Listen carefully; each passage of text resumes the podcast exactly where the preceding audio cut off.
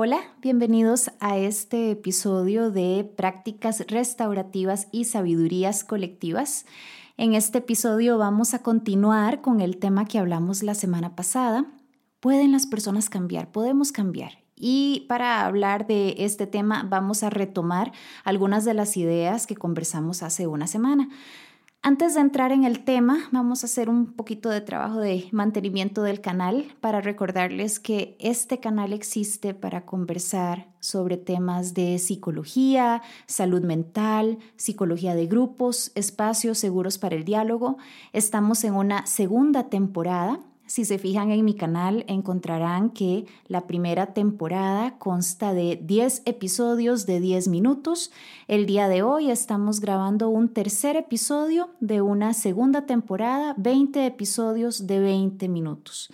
Vamos a estar hablando sobre el cambio. La próxima semana hablaremos acerca de los peligros y riesgos de la psicología de autoayuda. Les invito a escuchar el canal y si les gusta lo que oyen y les parece que es valioso, Compártanlo con personas que ustedes sientan que lo pueden encontrar interesante. Las personas podemos cambiar, los demás pueden cambiar. La semana pasada conversábamos acerca de cómo las expectativas de que los otros cambien nos hacen daño. Pueden generar una situación donde tratamos de controlar, controlar al otro o condicionamos nuestra felicidad y bienestar a la conducta de otra persona, que podría decidir no cambiar nunca.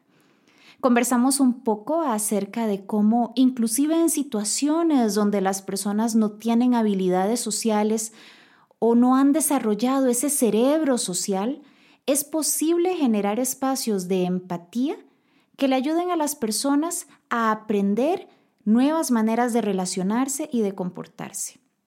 El cambio sí es posible, porque los seres humanos podemos aprender y somos capaces de hacerlo.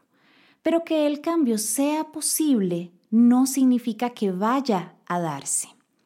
Me gustaría retomar hablando acerca de los marcos mentales de Carol Dweck que mencioné la semana pasada. Carol Dweck es una investigadora de la Universidad de Columbia en Estados Unidos y ella habla acerca de cómo hay dos posturas que los seres humanos podemos asumir, o, la una o la otra. O pensamos que funcionamos desde un marco mental fijo, somos lo que somos, la inteligencia es fija, es la capacidad con la que nací y con la que me desarrollaré, o nos desarrollamos bajo la premisa de un marco mental del crecimiento, donde vemos nuestra situación presente como sujeta a la posibilidad de cambio, Carol Dweck plantea que la mentalidad fija nos hace daño en muchos sentidos. Nos hace pensar que el talento que tenemos es el que ya tenemos y que las limitaciones que tenemos son con las que tendremos que vivir. Podemos hablar, y lo haremos en futuros episodios, acerca de la situación de sistema social en la que vivimos, cultural, familiar, de formación. No se trata de caer en un simplismo de el que quiere puede. No, no se trata de eso, pero se trata de reconocer que una mentalidad fija nos lleva a no emprender batallas o caminos porque caemos en la seguridad de que van a ser para nada. Los seres humanos somos capaces de aprender y podemos cambiar cuando confiamos en que partimos de una posibilidad de crecimiento. El crecimiento viene con esfuerzo, incomodidad y riesgo. Sí podemos cambiar, sí podemos crecer. Inclusive se debate que la inteligencia no es un factor fijo. Hemos aprendido desde los tiempos de Binet que la inteligencia puede medirse, el famoso coeficiente intelectual. Las pruebas de Wechsler ahora son las más aceptadas para poder medir la capacidad intelectual de las personas y tenemos promedios. Las personas pueden tener tal o cual puntaje. Sin embargo, cada vez más surge la discusión, ese puntaje puede modificarse, puede cambiarse. Hablar acerca del coeficiente emocional ha vuelto más compleja la conversación. Esas habilidades a las que le llamamos blandas, para resolver problemas, para resolver conflictos, para tener inteligencia emocional, esas habilidades para la vida del manejo del estrés, el autoconocimiento, la empatía, la conciencia social. Habilidades a las que les llamamos blandas, pero que tienen un impacto durísimo en la forma en la que nos desarrollamos en la vida. Y hemos aprendido que aunque para algunas personas este tipo de habilidades son más fáciles, tienen más fortaleza en ellas, no son fijas, son habilidades que pueden aprenderse y que pueden desarrollarse. Quiero retomar la forma en la que Carol Dweck, al hablar sobre marcos mentales, utiliza la fábula de Esopo de la liebre y la tortuga, donde dice, bueno, la liebre tenía toda la capacidad, y la tortuga tenía todo el esfuerzo. Y en realidad ninguno de nosotros quiere pensar que somos seres sin capacidad y que tenemos que salir adelante a punta de puro esfuerzo. Ninguno de nosotros quiere ser la tortuga. Todos queremos ser la liebre, que es muy capaz, tal vez no una liebre tan insensata, pero todos queremos ser la liebre, queremos tener la capacidad y que las cosas se nos den fácil. Bueno, el cambio surge del riesgo de esforzarse y de que nos cueste, de que sea difícil. Pero que sea difícil, que tengamos que esforzarnos, no significa que somos incapaces, que carecemos de las herramientas o que no tenemos talento. Por el contrario, las personas que son sumamente talentosas muchas veces son las que más se esfuerzan. No se trata de empujar las situaciones o violentarlas, pero sí se trata de reconocer que en la medida en la que mis esfuerzos, en la medida en la que mis acciones se sientan fáciles y fluidas, probablemente no hay crecimiento, se mantiene la comodidad. Les había comentado la semana pasada que empecé con clases de dibujo y me siento muy orgullosa y me siento muy contenta el dibujo es algo que yo había abandonado hacía décadas y ahora estoy muy incómoda y dándome cuenta de todo lo que no sé y frustrándome montones porque muchas cosas me salen mal. Y sin embargo, estoy felizmente frustrada. Es un camino maravilloso porque es un camino donde sé que aunque las cosas no son como yo las quisiera, no me salen como yo quisiera que me salgan, estoy mejorando estoy creciendo, estoy aprendiendo, pero sí, me estoy arriesgando y sí, estoy haciendo un poquito el ridículo. Porque para aprender hay que equivocarse. El error es necesario en todo proceso de cambio y de aprendizaje. Más cómodo era cuando yo decía, bueno, es que yo dejé el dibujo, pero yo podría haber sido buenísima. De haber recibido clases o tenido las herramientas o recursos, yo seguramente habría sido muy buena. Y en mi imaginación yo podría haber sido inclusive perfecta, porque la imaginación es capaz de eso, de generar grandes ilusiones y aspiraciones. En la realidad no hay tal cosa como la perfección y las aspiraciones se desinflan, pero lo que sí hay es crecimiento. Y con el crecimiento logro, y en eso tiene que haber un gran orgullo. La resiliencia, la habíamos mencionado la vez pasada, es esa capacidad de a partir de la frustración o del dolor o de inclusive de situaciones de crisis poder encontrar esa sensación de logro. Me devuelvo a la parte conceptual porque siento que es la base sobre la que vamos a poder continuar construyendo. Desde los años 90, Van Stendhal decía que la resiliencia es resistir frente a la destrucción esa capacidad de resistir frente a la destrucción y de proteger la propia integridad cuando estamos bajo presión. La resiliencia es la capacidad para construir conductas positivas cuando estamos en circunstancias difíciles. Hay autores que plantean que la resiliencia tiene que ver con personalidad, hay personas que se han aventurado a decir que la resiliencia tiene que ver también con capacidad intelectual. Si una persona es inteligente, probablemente sea más resiliente. Hemos descubierto también que la resiliencia tiene que ver con el ambiente, con apoyo social. Al hablar acerca de por qué niños o jóvenes en situaciones de gran vulnerabilidad y riesgo salen adelante, muchas veces lo que se encontró es que hubo una persona adulta que se interesó por él y por ella y que le tendió una mano. Sí es cierto, tal vez la resiliencia tenga que ver con capacidad innata, con personalidad o con ciertos rasgos hereditarios. Puede ser, no podemos decir que no, y probablemente sean algunos de los factores. Pero hemos aprendido que podemos construir resiliencia en el ambiente. Y eso es una gran noticia, es una tremenda noticia, una noticia buenísima, porque significa que tenemos la capacidad de generar ambientes en los que el cambio sea posible o inclusive probable. El cambio prosocial, el cambio dirigido a la conducta empática, el cambio dirigido a generar grupos y ambientes más justos. Algunos autores han hablado acerca de qué significa tener un ambiente resiliente o una cultura resiliente. A mí me gusta mucho cómo lo han descrito Henderson y Milstein en su libro La resiliencia en la escuela, ya del año 2003, ya tiene más de 15 años este libro, y me parece que eh, ellos tratan de enfocarlo desde lo proactivo y desde lo responsivo. Yo creo que esa palabra no existe en español. Me gusta más decir responsivo que decir eh, reactivo. Es, es, es un poco jugar con el anglicismo, pero es porque no se trata solo de reaccionar, se trata de responder. Entonces son dos caras de la misma moneda, cómo proactivamente construimos y cómo al mismo tiempo respondemos a situaciones.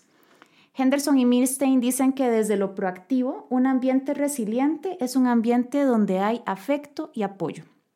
Que un ambiente resiliente es un ambiente donde hay expectativas elevadas. Yo espero mucho de usted y eso es poderoso. Un ambiente resiliente es un ambiente donde hay oportunidades de participación significativa. Las personas tienen un sentido de pertenencia y saben que tienen una voz. Esos tres elementos son los elementos proactivos para generar resiliencia en el ambiente. El afecto, las expectativas elevadas y la participación. Desde la parte de cómo responder, de cómo mitigar el riesgo, habla acerca de la importancia de enriquecer vínculos prosociales, las relaciones humanas que son tan importantes, la red de apoyo, cómo tener límites claros y firmes ante los problemas de conducta dañina o inapropiada y cómo enseñar habilidades para la vida, esas habilidades blandas que tienen que ver con conciencia social, autoconocimiento, inteligencia emocional, resolución de problemas. Esa parte de mitigar el riesgo tiene que ver entonces con relaciones, límites y habilidades para la vida. Donde nosotros generamos una cultura o un ambiente donde se promuevan estos elementos, va a ser más posible, más probable que las personas se aventuren a arriesgarse, a aprender y a cambiar para construirse como mejores seres humanos. Mario Alvarenga, este famoso psiquiatra costarricense que introdujo la hipnosis clínica en nuestro país, hablaba acerca de cómo todo lo hemos aprendido cómo para todo nos hemos programado y que si hemos aprendido las cosas podemos desaprenderlas y reaprenderlas. Y eso nos debería ofrecer una gran esperanza.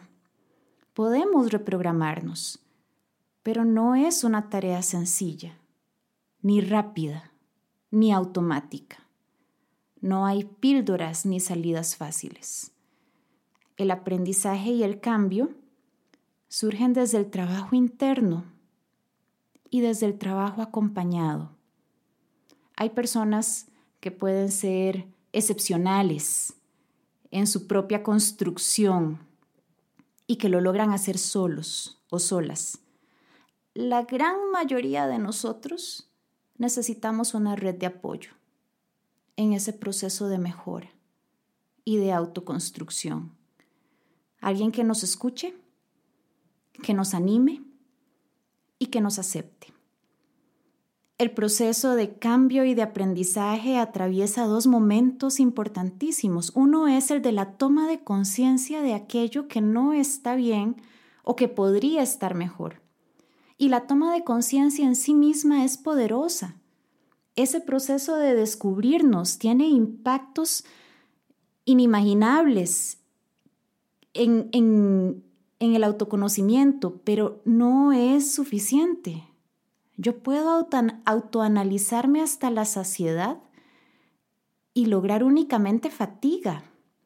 No se trata solo de generar conciencia, sino a partir de la conciencia establecer un plan y que se traduzca en acciones.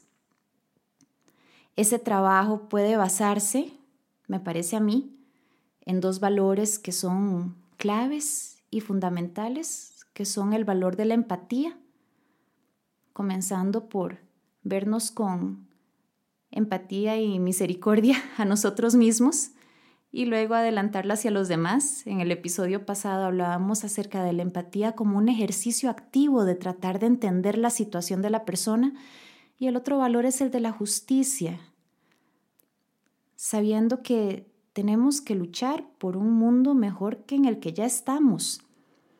Y entendiendo la justicia también desde la justicia restaurativa.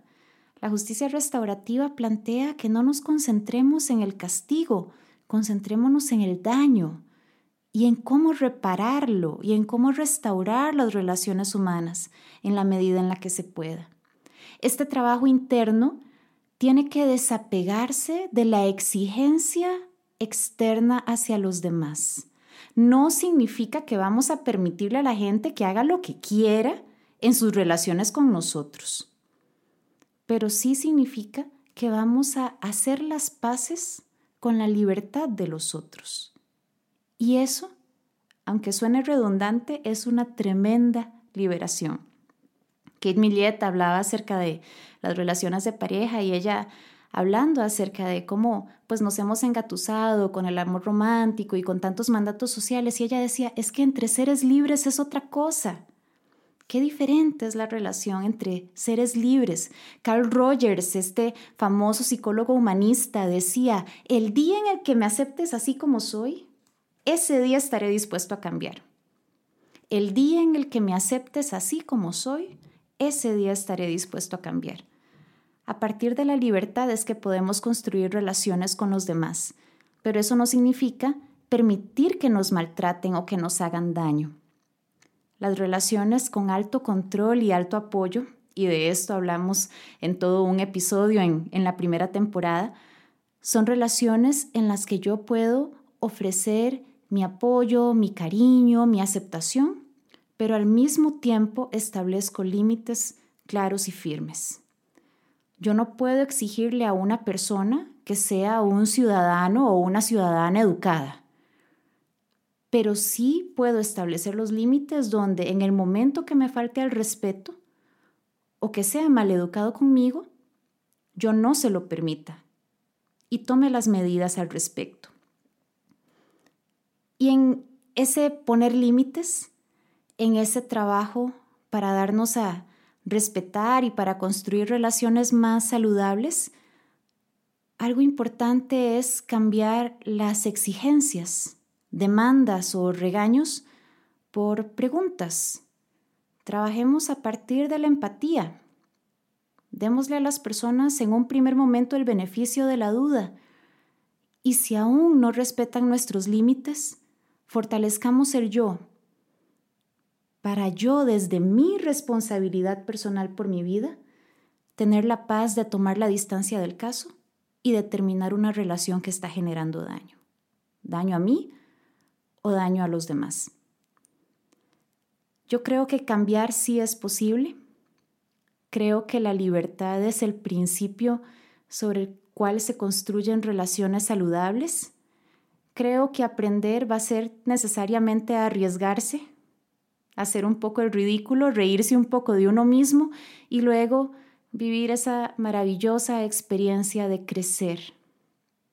No somos hoy los que éramos ayer, pero tomemos las riendas de ese camino que estamos recorriendo. Que no sean las circunstancias las que decidan por nosotros. Les deseo una excelente semana.